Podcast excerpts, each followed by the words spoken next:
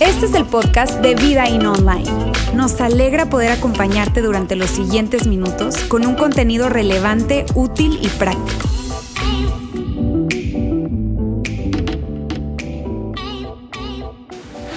Bien, saben, hace unas semanas, probablemente hace unas tres, cuatro semanas, yo estaba platicando con alguien y esta persona me decía algo, me decía, mírame Roberto, yo dejé de ver las noticias hace años. Ya yo no veo noticias desde hace años, literal no veía noticias desde hace años, ni en internet, ni redes sociales, ni televisión, ni radio, nada. Y a mí se me hizo curioso y yo, órale, pero ni siquiera, o sea, como que el resumen, eh, no, no, no, yo no veo noticias. Y yo, ¿por qué? Porque mira, yo veía noticias y me, coloquía, me colocaba como en un, híjole, en, una, en, una, en un mal estado de ánimo, me, me, no sé, yo no, no, no, decidí dejar de ver noticias.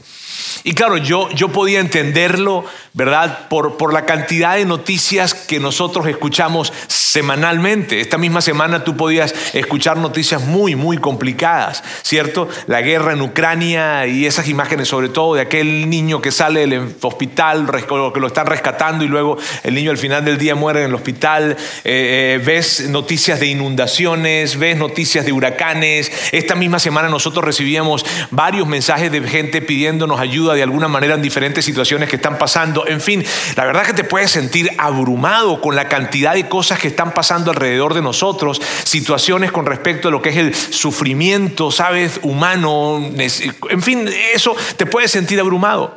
Ahora, aunque yo puedo estar de acuerdo con eso, yo definitivamente no pienso y no creo que nosotros tendríamos que desconectarnos de todo.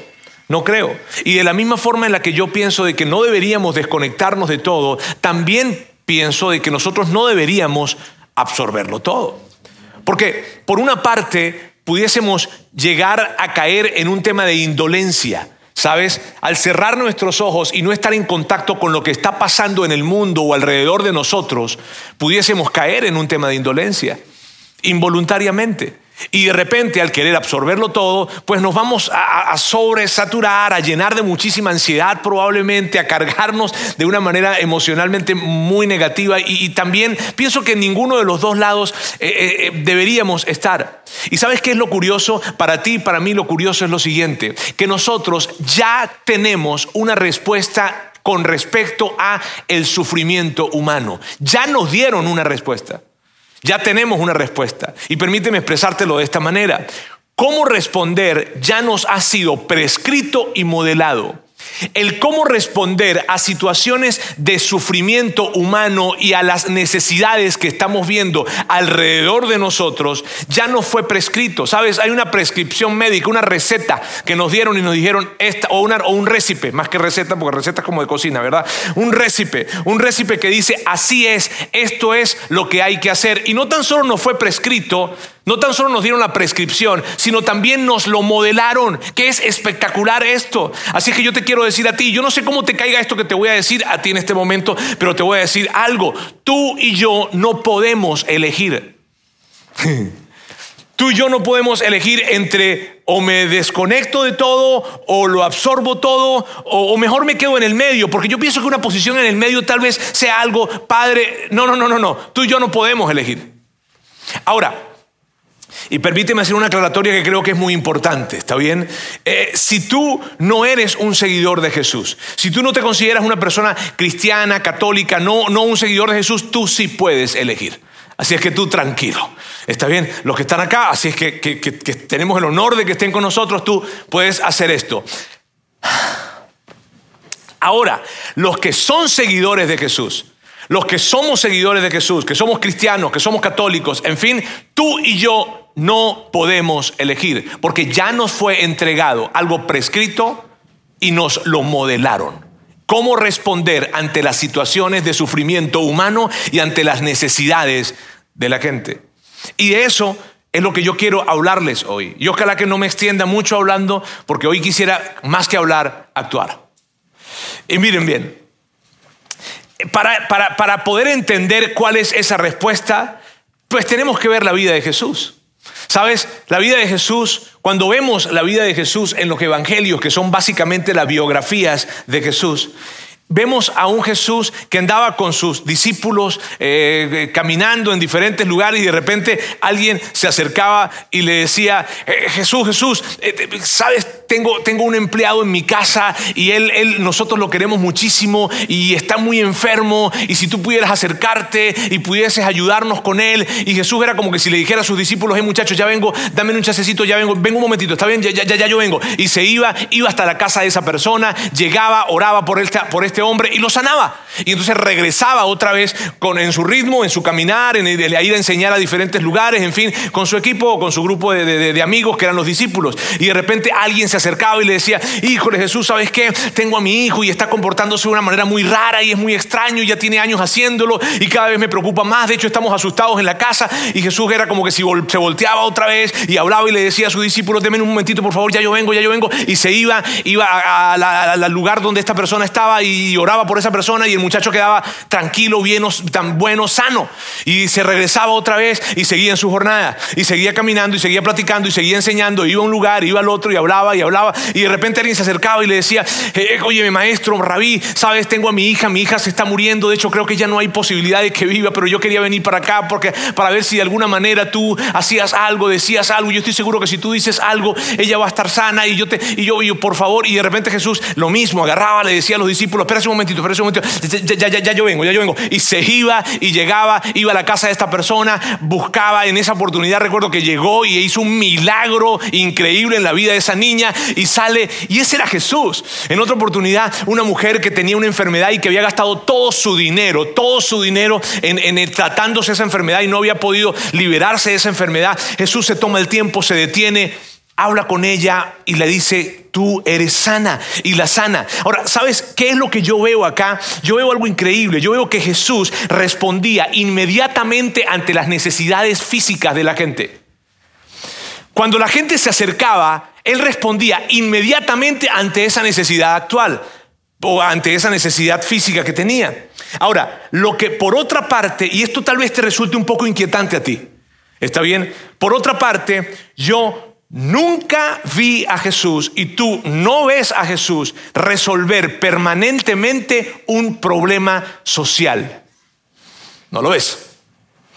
Tú nunca viste, yo nunca vi y nadie ha visto, ¿verdad? En la historia de Jesús, cómo Jesús haya resuelto un problema social permanentemente. Él no resolvió un tema del hambre, él no resolvió un tema de la indigencia, él no resolvió un tema de la infancia abandonada, no y eso puede que te inquiete un poco, no sé. Pero lo interesante acá, y es necesario verlo porque hay, hay tanto que aprender de este asunto. Por una parte, vemos a un Jesús que respondía inmediatamente ante las necesidades físicas de las personas. Pero por otra parte, lo vemos nunca habiendo resuelto permanentemente un problema de carácter social.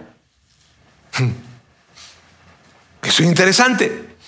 Jesús no vino a crear un movimiento mesiánico para luchar en contra de las injusticias del pueblo romano. No, Él no hizo eso.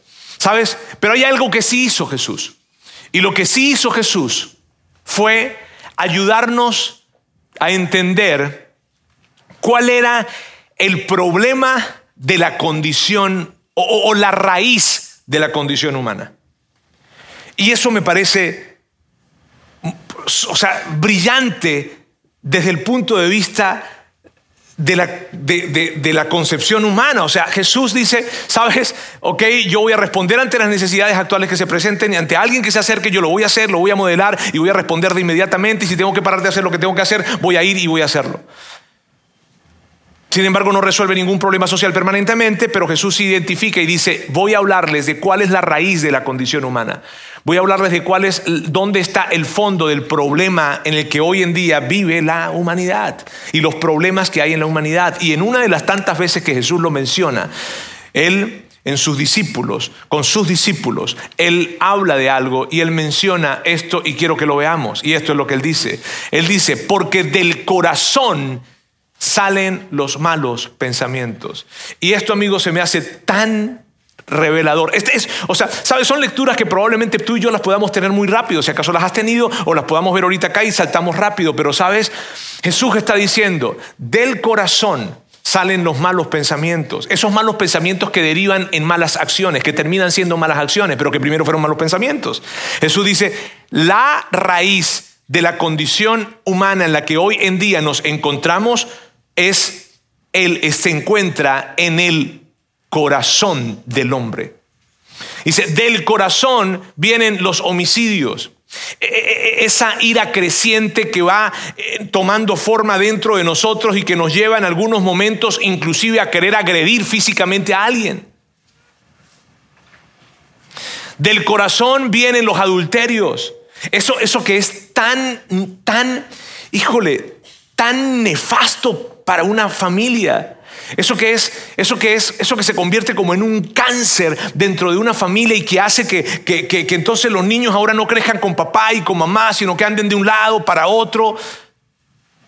Y que, se da una sarta de mentiras hasta que al final termina descubriéndose un asunto. E inclusive en medio de situaciones de adulterio hemos visto que personas que ante, evidente, ante algo que evidentemente está mal, ellos de repente eh, tratan de justificarse o ellas tratan de justificarse y razonar y hacer una cosa y la otra. Pero sabes qué? Todo ese mal, todo ese cáncer, todo ese dolor metido dentro de la familia viene de dónde? Del corazón. ¿Sabes?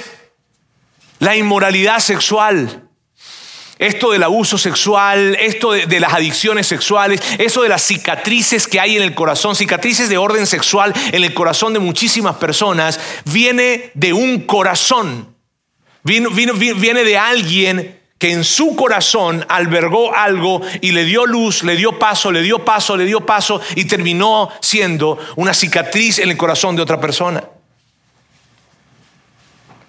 el tema de los robos y, los robos, no meramente los robos de, en términos materiales, ¿sabes? Sino robos peores, esos robos que son robos que nos duelen en el alma, como por ejemplo cuando se le roba la inocencia a alguien, o como por ejemplo cuando se le roba la infancia a una persona. Esos robos vienen del corazón las, los falsos testimonios, las mentiras, las calumnias, todo eso viene del corazón. Y Jesús como que entrega esta lista que creo que no es toda la lista. ¿Está bien? Él simplemente menciona algunas cosas. Pero lo que te quiero decir con esto y lo que Jesús nos invita a ver con esto es, Jesús sabía que la raíz, el asunto del, del por qué estamos como estamos, viene del corazón del hombre. Sabes, Él lo sabía y la verdad es que tú y yo también lo sabemos. Porque cuando tú y yo nos vemos probablemente en el espejo y, y, no sé, si somos sinceros con nosotros mismos, inclusive si vemos nuestros hijos, a nuestros hijos, nosotros entendemos que los grandes problemas o los pequeños problemas y los grandes problemas vienen de un lugar, de nuestro egoísmo, ¿cierto? Y tú ves eso, tú lo ves, o sea, es tan fácil rastrearlo. Es tan fácil cuando nos detenemos por un momento a ser realmente, a realmente honestos, ¿verdad? Vemos que todas estas broncas, las broncas en las que estamos metidos, las guerras en las que estamos metidos, las situaciones eh, de desastres familiares en donde estamos metidos, las necesidades que hay, en fin, las carencias, el hambre, todo viene del egoísmo del hombre, del egoísmo del corazón humano un pensamiento egoísta que dio paso a otro, a otro, a otro, a otro y que terminó viéndose luego como algo como esto que está acá. Jesús entendía esto. Ahora amigos, ¿por qué hablamos de esto? Porque ¿sabes, ¿sabes qué, qué me encanta de que podamos estar hablando de esto? De que nosotros no busquemos soluciones que no son las soluciones de fondo. Si tú y yo queremos hacerle frente a las diferentes situaciones de sufrimiento que hay en el mundo, tenemos que ir al fondo. Porque las organizaciones van a pasar, los imperios van a pasar, los gobiernos van a pasar. Todo eso va a pasar. Entonces, no se trata de levantar organizaciones, no se trata de levantar gobiernos, no se trata de decir, voy a esperar, entonces lo que pasa es que estamos como estamos y el hambre en este país está y la situación está porque resulta, o la, inseguridad está porque resulta que AMLO no ha hecho nada. No, chicos, eso es una tontería. La razón verdadera se encuentra en el corazón del hombre. Allí se encuentra la razón verdadera. No es porque nos falta voluntad política, nos falta organizaciones que se levanten para ayudar. No, no, no, no, no, no, no, no. Jesús dice, Jesús dijo, la raíz está en el corazón del hombre. y si de alguna manera tú y yo queremos hacerle frente a la situación de sufrimiento que nosotros vemos alrededor de nosotros y a las miles de necesidades que vemos, no en Ucrania, que hay, sino aquí, alrededor de nosotros, si queremos hacerle frente, tenemos que ir al fondo. Tenemos que ir a la profundidad del corazón humano para poder navegar, para poder seguir adelante y para poder navegar en medio de las difíciles aguas en las que nosotros hoy en día nos encontramos y hacerlo de una manera adecuada, correcta, necesitamos entonces ir al fondo. Y el fondo es el corazón del hombre. Y puede ser que de repente tú digas y te estreses un poco con esto. No sé si, si esto que te estoy diciendo te está llevando probablemente a estresarte un poco, no sé. ¿Verdad? Pero, pero el punto para mí es que puede llegar a pasar de que digas, ok, y entonces, pero ¿cómo llegamos a eso? O sea, ¿cómo, cómo le hacemos para, para, para, poder entonces encarar esa situación y esto de, de, ir al fondo? ¿Cómo lo hacemos? No, no, tienes que matarte la cabeza haciéndolo mucho. ¿Por qué? Porque Jesús ya nos lo dijo. Jesús ya lo hizo. Jesús cuando llegó a este mundo, Él introdujo algo que vino para cambiar la historia de la humanidad. Cuando Él vino a este mundo, introdujo algo que hizo un, cambio de juego completo, que hizo una, un switch completo para lo que la cultura estaba viviendo. Y nosotros hemos hablado de esto y me encanta que nosotros podamos revisarlo y verlo. Sabes, Jesús en esa eh, última cena que tuvo con sus amigos y la pueden recordar. Es que es algo que nosotros hemos platicado acá. Jesús está allí cenando con sus amigos y está platicando con ellos y de repente en medio de la conversación agarra y les dice, ¿saben qué muchachos? Les tengo un nuevo mandamiento.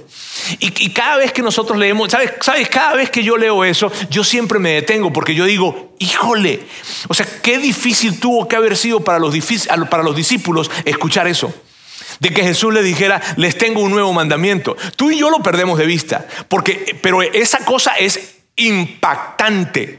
Lo que Él está diciendo, les tengo un nuevo mandamiento, está cañón. No, no, no, no, no. Está súper impactante porque los discípulos entendían muy bien cuál, cuál nuevo mandamiento. Si los mandamientos vienen de Dios y nosotros ya tenemos diez. O sea, ya, ¿cómo que un nuevo mandamiento?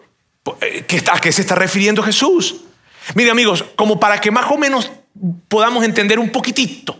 Eso sería como que yo llegara con ustedes hoy y les dijera, saben, estuve toda la semana orando, buscando de Dios. Y en esa búsqueda de Dios, quiero decirles algo. Tuve una revelación y hoy les vengo a dictar, por favor tomen nota de un nuevo versículo de la Biblia que debe estar escrito en la Biblia. ahí ustedes, ustedes pueden decir de inmediato, ah, si estaba medio loco, ahora sí se volvió loco por completo. Y probablemente te levantas de acá y te vas, porque dime, ¿en qué lugar tú vas a estar? Y te, animo a que no estés en ningún lugar así, ¿está bien? Este, ¿en, qué lugar vas a estar en que alguien se levanta a decir, sabes que tengo un versículo de la Biblia que no está y Dios me lo reveló esta semana? Ahora, es lo que estaba haciendo Jesús. Jesús estaba diciendo, les voy a entregar un nuevo mandamiento. No 10, no 9, no 8. De hecho, lo que estaba diciendo Jesús era esto. Estos 10, si quieren, no los tienen que cumplir, pero este sí.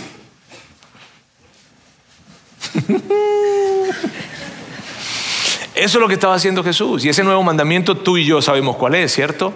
Y aquí está. Ámense unos a los otros, tal como yo los he amado. Y lo nuevo no era ámense los unos a los otros. Porque yo me imagino que si Jesús estaba dando eso, y, a mí me gusta imaginarme esas cosas, está bien. Yo imagino así en ese segundo piso, probablemente pues ya era de noche, están allí platicando, no sé qué clima había, ¿verdad? Y de repente Jesús dice, el nuevo mandamiento es este, ámense los unos a los otros. Y me quiero imaginar de que él hizo una pausa. Ámense los unos a los otros. Y todos se miraron y dijeron, eso no es nuevo. Y luego que hizo la pausa, dijo, tal como yo los he amado. Eso era lo nuevo. Y lo nuevo es lo complicado. ¿Por qué? Porque Jesús dio su vida por los discípulos. Entonces, ya no te invito a que ames a los demás como a ti mismo. Ahora te invito a que ames a los demás como yo los he amado. Y como les voy a demostrar el día de mañana, mi mayor, mi mayor acto de amor por ustedes, dar mi vida por ustedes. Híjole, allí, amigos, eso es, o sea, Híjole, yo no sé, ¿sabes? A mí me pasa algo cuando yo estoy comunicando aquí, yo quiero que tú sepas algo. A mí me pasa algo que yo a veces siento que se me hierve la sangre porque yo quisiera agarrar agujas y metérselas a ustedes aquí. Este es uno de esos momentos. Este es uno de esos momentos en donde yo te digo, tomemos esto y veámoslo con la implicación que tiene. Ámense los unos a los otros de una manera sacrificial. Vivan para colocar en prioridad a la otra persona, no a ti. Vive para ser una persona que viva compitiendo por ser el último y no el primero. Vive preguntándole a otro, ¿qué necesitas? ¿Cómo te sirvo? Vive para ayudar, para amar hasta que te duela, hasta que tú digas, no quiero, me canso, me fastidia esta gente. Allí estás empezando a amar. Porque lo que Jesús está diciendo es, yo di mi vida por ustedes. Yo vine a este lugar no a pensar en mí, a pensar y a priorizarlos a ustedes. Y yo quiero que ustedes hagan lo mismo con otras personas, vivan de esa manera. ¿Cómo se ve eso? En un matrimonio, ¿sabes cómo se ve? Cuando un esposo está dándole prioridad a las necesidades de una esposa. Y si de repente, eh, pero yo también necesito ser escuchado, escúchala primero. Escúchalo primero. Y que tu mayor preocupación, a la luz de lo que Jesús está diciendo, que tu mayor preocupación no sea tus necesidades, sino las de él o las de ella. Híjole, porque vine hoy. Pero es que ese fue el modelo que nos entregó Jesús. Y este fue esto, amigos, esto que está acá fue lo que cambió el juego en el mundo entero.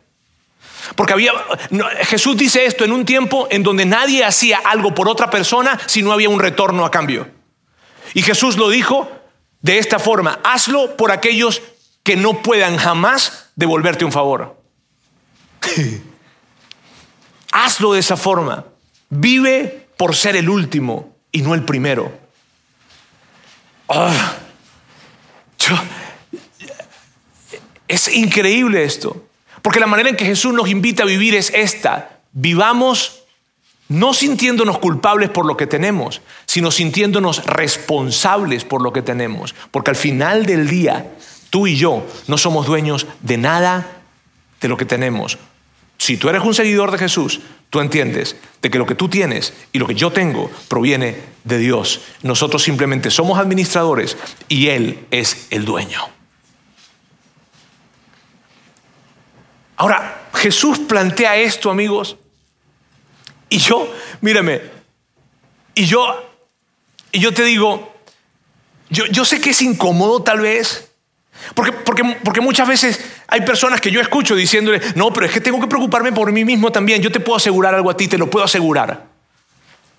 Si yo te puedo asegurar esto, la plenitud que tú estás buscando, colocándote a ti de primero, jamás será comparable con la plenitud que consigues cuando colocas a otras personas de primero. No es comparable.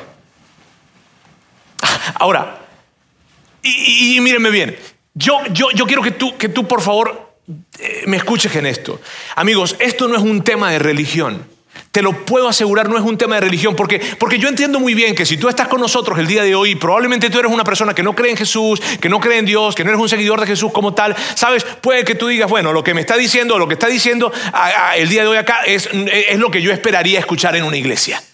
¿Cierto? Alguien pudiese decir, pues sí, es lo que yo esperaría escuchar en una iglesia, pero no quiero que te vayas a equivocar. Yo no quiero, no quiero que vayas a equivocarte en esto porque no se trata de un tema religioso. Amigos, las palabras de Jesús le dieron forma a la civilización occidental que hoy en día nosotros estamos viviendo. Y antes de esas palabras, el mundo no era como lo conocemos. Entonces no es un tema religioso. Independientemente de que tú creas en Dios o no, vives hoy en día. Mira bien lo que te voy a decir. Independientemente de que tú creas o no en Dios, que creas o no en Jesús, tú y yo vivimos en un mundo que sus palabras cambiaron. Y yo quiero colocarte, en un momento te voy a colocar algo aquí que escribió un escritor ateo actual, un hombre que ha escrito múltiples libros brillantes, y él, claro, sus libros los escribe con el propósito de demeritar que no, hay, que no hay un Dios. Está bien, esa es la razón por la que escribe sus libros. Sin embargo, en uno de sus libros escribe algo que te impacta. O sea, más allá de que, pues, él escribe para poder argumentar de que Dios no, no hay un Dios en el universo, él dice, más allá de eso, esto es una realidad. Y él escribe esto que quiero que tú y yo lo veamos. El cristianismo no solo conquistó un imperio, alteró radicalmente las vidas de sus habitantes, abrió la puerta para políticas públicas e instituciones que cuidaban del pobre, el débil, el enfermo y los desterrados como miembros dignos de la sociedad. Fue una revolución. El cristianismo fue una revolución que afectó las prácticas del gobierno, legislación, arte, literatura, música, filosofía y hasta el nivel más fundamental, el entendimiento mismo de miles de millones de personas de lo que significa hoy en día ser humano. Sin embargo, cuando uno evalúa los méritos del caso, un triunfo que atesorar o una derrota que lamentar, Nadie puede negar que fue la transformación cultural más monumental que nuestro mundo haya visto. Recuerda que esto lo dice un ateo. ¿Sabes?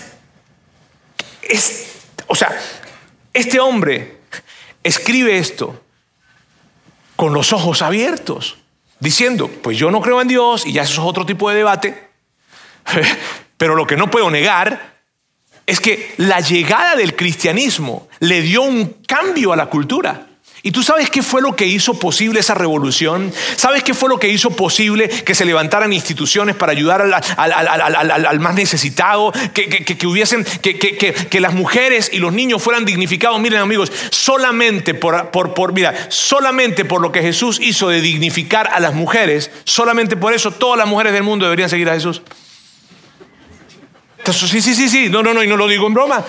Es verdad, porque antes pues no valían, valían menos que un hombre. Su voz no era escuchada. Y quien se levanta para decir, hey, eso no es así, porque tiene la misma dignidad y el mismo valor que un hombre, fue Jesús. Solamente por eso deberían haber movimientos de mujeres persiguiendo a Jesús. Ahora, eso lo hace Jesús. ¿Sabes cómo lo hace? Lo hace con esto con ese, gran con ese nuevo mandamiento. Ámense los unos a los otros. Tú, tú, te pones a pensar en la brillantez de lo que dijo Jesús y te saca de onda por, por completo. Porque no fue necesario hacer un gran plan, una, gran estrategia de gobierno, una cosa increíble. No, no, no, no, no. Él agarró simplemente y dijo, ámense los unos a los otros tal como yo los he amado. Yo agarro y modelo eso que como los amo, ¿verdad? Y a través de esa pequeña frase que te estoy diciendo, cambio el mundo. Está bárbaro. O sea, cuando te pones a ver eso, ¿cómo, ¿cómo, nuestro mundo... Lo que pasa es que para ti, para mí no lo podemos dimensionar porque fue hace muchísimo tiempo. Pero, pero, pero, pero mírame, que, que, que, solamente esa expresión haya cambiado el mundo, eh, que tú digas, híjole, la cultura occidental cambia por completo a partir de que alguien dijo algo. ¿Quién lo dijo? Jesús. ¡Wow! Amigos, wow. Y otra de las, bueno, y esa es la prescripción. ¿Te acuerdas que yo decía que cómo responder ante el sufrimiento humano ya no fue prescrito y modelado? Esa es la prescripción. La prescripción es esta, ama a los demás, no como a ti mismo. Ama a los demás como yo los he amado, como Jesús nos ha amado. Ahora, luego se me hace tan curioso el hecho de que Jesús, eh, eh, eh, el último acto de servicio de Jesús ¿Sabes cuál fue el último acto de servicio de Jesús? Lavarle los pies a los discípulos. Cada cosa que hacía Jesús, mírame, cada, cuando tú lees los evangelios, por favor, detente y cada cosa que haga, haz una pausa y piensa, ¿qué habrá querido decir con eso? Porque él tenía, o sea, no, no desaprovechaba un momento para traer una gran enseñanza. Y él llega Quiero pensar, llegó a ese lugar, al segundo piso en donde estaban teniendo esa última cena y llega allí y cuando llega ve que nadie le lavó los pies, lo cual era una costumbre de ese tiempo. Está bien, era una costumbre que había en ese tiempo, en donde tú llegabas a una casa y entonces había quien lavaba los pies era el sirviente. De hecho, el sirviente de la casa era quien lavaba los pies. Entonces era algo que simplemente se hacía por un tema de, híjole, era, era, era, era un, decoro, era, el deber ser, pues como cuando yo llego a tu casa y tú me ofreces un vaso con agua. Está bien, o sea, era lo mínimo que se podía hacer. Entonces Jesús llega, de repente ve que nadie le lavó los pies y dice, ah, mira, aquí hay una oportunidad. Este, y de repente Jesús se levanta, agarra una mantita, busca una tinajita, agarra agua, los discípulos están viendo, se están, están, ¿qué está pasando? Y de repente se arrodilla, arrodilla y empieza a lavarle los pies a los discípulos. Yo no me puedo imaginar lo que lo que vivieron los discípulos en ese momento. O sea, yo creo que todos se quedaron viendo, obviamente buscando algún culpable.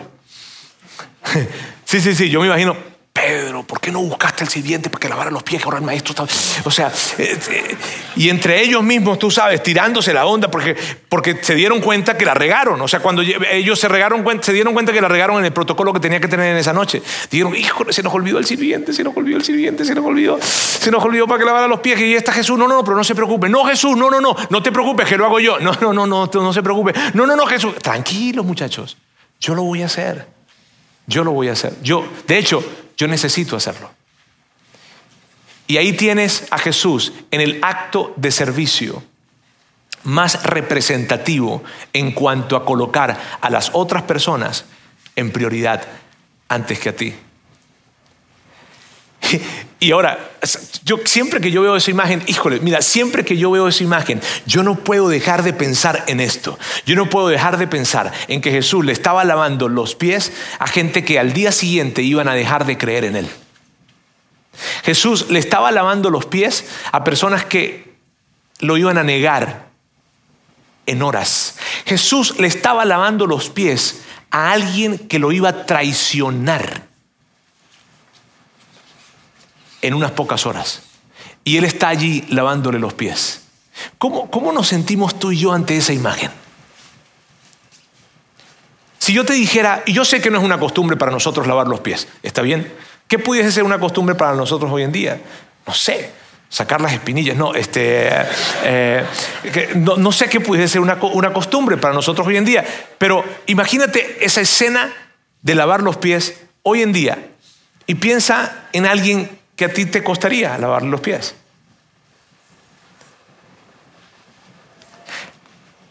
Ahora, Jesús no tan solo lava los pies, sino que luego dice esto.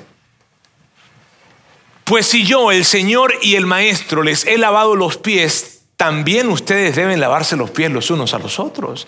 O sea, Jesús está diciendo, miren amigos, si yo, que soy la persona más importante en esta habitación, y no lo hizo con prepotencia, no lo hizo con que yo soy, no, él quería marcar un punto, está bien, ustedes entienden muy bien que hay maestros y hay discípulos, y en esta habitación hay un maestro, ¿verdad? Y hay doce discípulos. Pues bien, ustedes entienden muy bien que la dinámica social de nosotros es esta, yo soy la persona de mayor rango acá, ¿cierto? Ok, yo siendo la de mayor rango le estoy lavando los pies a ustedes, el modelo, lo que él representó es una cosa perfecta. Y luego, y, luego dice esto, dice, les he puesto el ejemplo. Y ahí es donde, mírame, Jesús estableció un ejemplo para ti y estableció un ejemplo para mí. Te digo, si tú no eres un seguidor de Jesús, esto es opcional para ti, ¿está bien? Pero si no lo eres y si realmente eres un seguidor de Jesús, cristiano católico, aquí no hay opciones. O sea, aquí Jesús lo presentó de una manera sumamente clara. Ahora, ¿para qué nos colocó el ejemplo? Nos colocó el ejemplo para que entendiéramos, para que comprendiéramos mejor, para que dijéramos, wow, Jesús, no, Él colocó el ejemplo para esto, para que hagan lo mismo que yo he hecho con ustedes. Para eso Él colocó el ejemplo. Wow. Ahora, yo, yo, yo tengo esta imagen, yo no sé, amigos, pero esta imagen para mí es, hay tantas lecciones que tomar de acá, tantas, tantas, pero una de ellas para mí es esta. Para tú lavarle los pies a los discípulos o para lavarle los pies a alguien, tú necesitas acercarte a esa persona. Tú no puedes lavar los pies desde lejos, ¿cierto?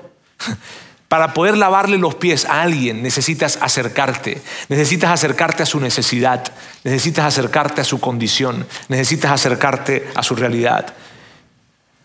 Y, me encanta pensar en esto, a mí me encanta pensar en esto, me encanta pensar en, tal vez en mí mismo diciendo, no, pero es que yo, o sea, a este se lo lavo, pero a este no. Y poder escuchar a Jesús diciendo o recordándome, hey, yo se los lavé a quien me iba a traicionar.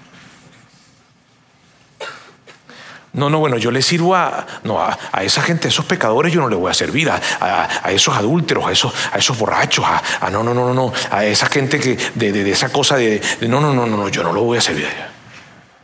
Y Jesús te miraría te diría, sí, sí, sí, sí me hago explicar, o, sea, o sí me hago entender, porque le hago explicar como raro.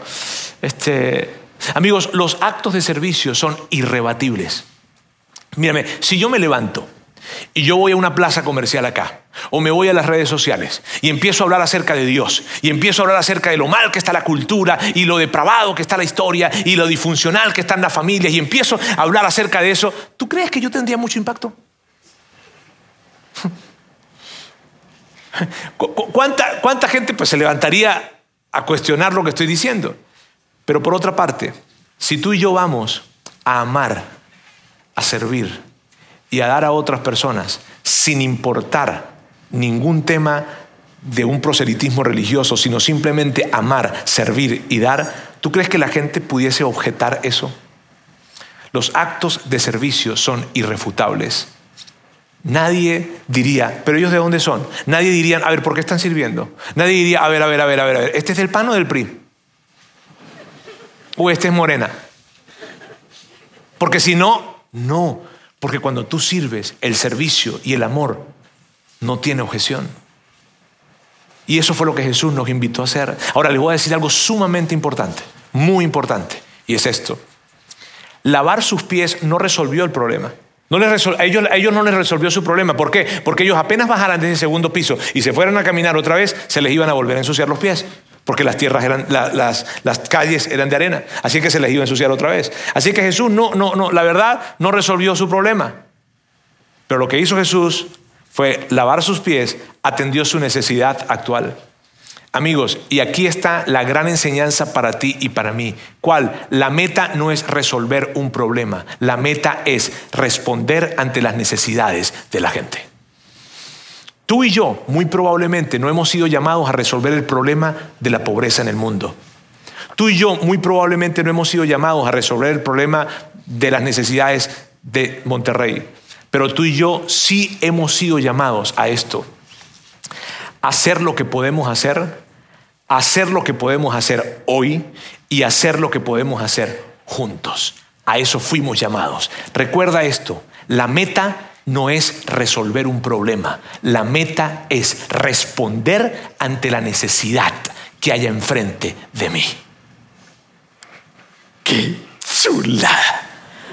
O sea, qué enseñanza tan profunda. Porque dime si tú no te has cargado en algún momento cuando has visto a niños indigentes en la calle. Dime si no te has cargado cuando ves probablemente gente pidiendo en los cruceros.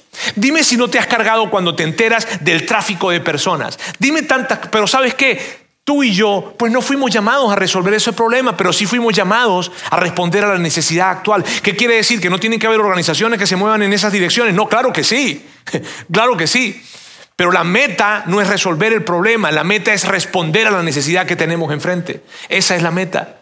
¿Sabes? Por eso hacemos nosotros Be Rich. Esa es la razón. La razón por la que nosotros hacemos Be Rich es porque nosotros queremos hacer por otras personas lo que ellos no pueden hacer por sí mismos. Eso es, esa es la razón. En Be Rich nosotros queremos dar, servir y amar. Y me encanta, me encanta, me encanta lo siguiente. Y tú me has escuchado a mí decir esto. Si tienes siete años acá, me has escuchado decirlo siete veces. Está bien. Me encanta cuando la gente puede preguntar, ¿y por qué lo hacen? ¿Están buscando más adeptos a la iglesia? ¿Están buscando... No, no. ¿Sabes por qué lo hacemos? Ah, es que lo que pasa es que vienen a evangelizarnos. No, de hecho, cada vez que nosotros hacemos esto, ni siquiera les decimos, Jesús te ama. No. ¿Por qué hacen eso? Lo hacemos porque eso es lo que hacen los seguidores de Jesús. Dar, servir y amar. Por eso. Amigos, por eso en este tiempo nosotros no colocamos una foto aquí, una historia súper inspiradora de un niño o de una persona en necesidad. No lo hacemos. ¿Por qué? No es que eso esté mal. No, eso no está mal y eso tiene su lugar. Está bien. Pero no lo hacemos en esta campaña de Be Rich. ¿Por qué? Porque nosotros no queremos sensibilizarlos a ustedes en función a que hay gente en necesidad. No. Nosotros queremos simplemente decirles, hey, hay algo que tu Señor te mandó a hacer y debes hacerlo.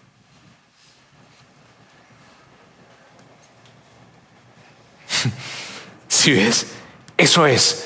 Además, Be Rich se convierte en una gran oportunidad para que nosotros podamos decirles a nuestras comunidades esto que me encanta. Todos son, todos son importantes para Dios, aunque Dios no sea importante para ellos. Esto, amigos, es el verdadero evangelio. Todos son importantes para Dios, aunque las personas no les importe Dios. ¿A quién le vamos a servir? ¿Ellos creen en Dios o no creen? Importa.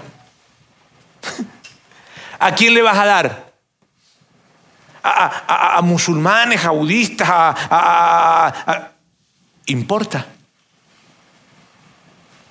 Dios nos llamó a amar, a servir y a dar. Eso es increíble. Y sabes, ¿De dónde viene esto de Be Rich? Y lo decimos cada año. Esto de Be Rich viene de una carta que Pablo le escribió a Timoteo. Una carta en la que eh, eh, eh, él le daba instrucciones para poder liderar la iglesia. Y en las instrucciones que le da le dice esto. A los ricos de este mundo, mándales que hagan el bien y sean ricos. Y aquí está nuestra palabra, be rich. Y sean ricos en buenas obras y generosos, dispuestos a compartir lo que tienen. ¿Sabes qué me da gracia a mí? Que cada vez que alguien lee esto, está de acuerdo con esto. ¿Cierto que tú y yo estamos de acuerdo con eso?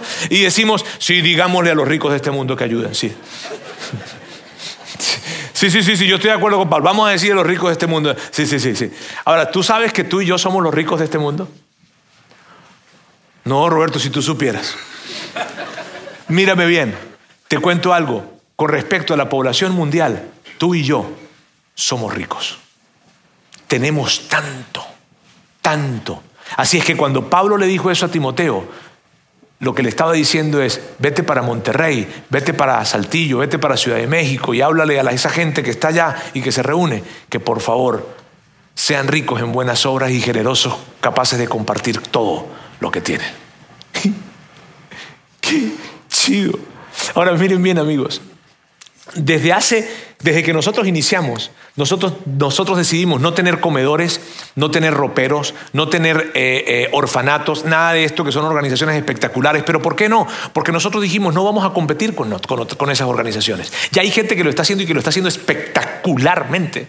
O sea, nosotros no tenemos que competir, competir con ellos. No, más bien acerquémonos con ellos y digámosles a ellos que los queremos ayudar. Y por eso como organización, ¿verdad? Dijimos, no vamos a competir, vamos más bien a ayudar a quien ya lo está haciendo y que lo están haciendo muy bien. Como organización, nosotros tenemos a estas organizaciones a quienes ayudamos. En Ciudad de México, a la Quinta Carmelita, a los Comedores de Amor. En Saltillo, al Centro de Vida, al Asilo del Ropero del Pobre. Y acá en Monterrey tenemos a Retos ABP y a Back to Back que hacen un trabajo extraordinario. Cada una de estas organizaciones hacen trabajos extraordinarios. Y de hecho, este año les cuento que vamos a hacer una iniciativa con los niños, con sus niños, con los niños de la iglesia. Vamos a meterlos en una iniciativa para que puedan ayudar también y servir en un área que va a estar también muy, muy padre. Así es que amigos, esto es lo que nosotros estamos haciendo y estas son las organizaciones a las que estamos apoyando. Les pudiese hablar muchísimo acerca de ellas, pero recuerden, yo no quiero inspirarlos a ustedes en función a lo que ellos hacen. Los quiero inspirar en función a lo que tú, Señor, te dijo que hicieras. Me encanta decir eso. Este, ahora, miren bien, la meta no es un monto. ¿Sabe? Porque normalmente vamos a ir por 500 mil, vamos a ir por un millón, vamos a ir por... No, esa no es la meta. La meta es 100% de participación. Que todos los que estamos acá, que todos los que están conectados en línea, que todos los que están en nuestros campos en Ciudad de México, en Saltillo, acá en Monterrey, que todos podamos participar. Todos, esa es la meta. La meta es 100% de participación y el 100% de lo que nosotros recibamos va a ir directamente a esas organizaciones que les acabo de colocar acá. No va a ir un solo peso para la iglesia, no va a ir un solo peso para la administración, para la logística, no hay gastos operativos, no. El 100% lo entregamos a esas organizaciones. Ahora, mira bien, aquí está la invitación que ya la has escuchado desde la semana pasada, si estuviste la semana pasada con nosotros al menos 350 pesos. ¿Y si ves lo que está resaltado acá? Al menos. ¿Por qué les quiero decir eso? Amigos, yo sé que aquí hay muchas personas que pueden dar mucho más que 350 pesos. Yo lo sé. Y yo a ti quiero desafiarte. Quiero que te incomodes. Quiero que dejes de ir al restaurante que tenías pensado ir hoy y que lo des. Te arruiné la comida. Pero yo quiero, yo quiero invitarte a hacer eso. También sé que puede haber personas en este lugar que por situaciones están en una situación muy, muy, muy complicada, pero tú no dejes de participar, por favor. Esto para nosotros se convierte en una referencia, que personalmente jamás he dado eso. Me refiero, siempre le he apostado a dar más. Ahora, lo que vamos a hacer en este momento, amigos, es que nuestros colaboradores voluntarios de Be Rich van a colocarse en sus lugares y van a pasar acá, porque esta es la logística de lo que vamos a hacer hoy. ¿Está bien? Miren bien, van a ver globos azules y globos rojos. El globo azul es para dar en efectivo y el globo rojo es para dar con tarjeta, porque aquí no es de que, ay chico, yo se me olvidó traer el efectivo, vale.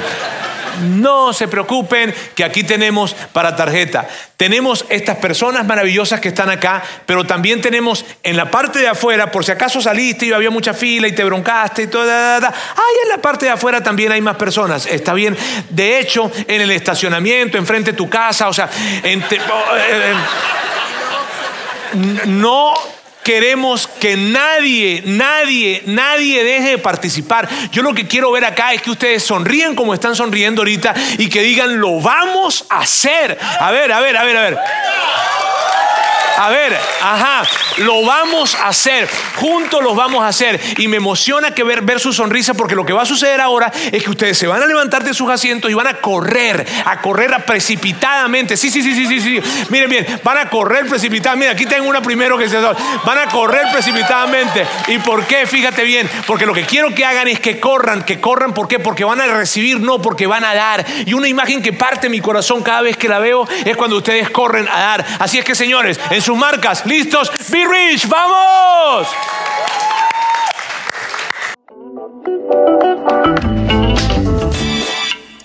Sigue conectado a los contenidos de Vida In Online a través de nuestro sitio web y de las redes sociales. Muy pronto estaremos de vuelta con un nuevo episodio.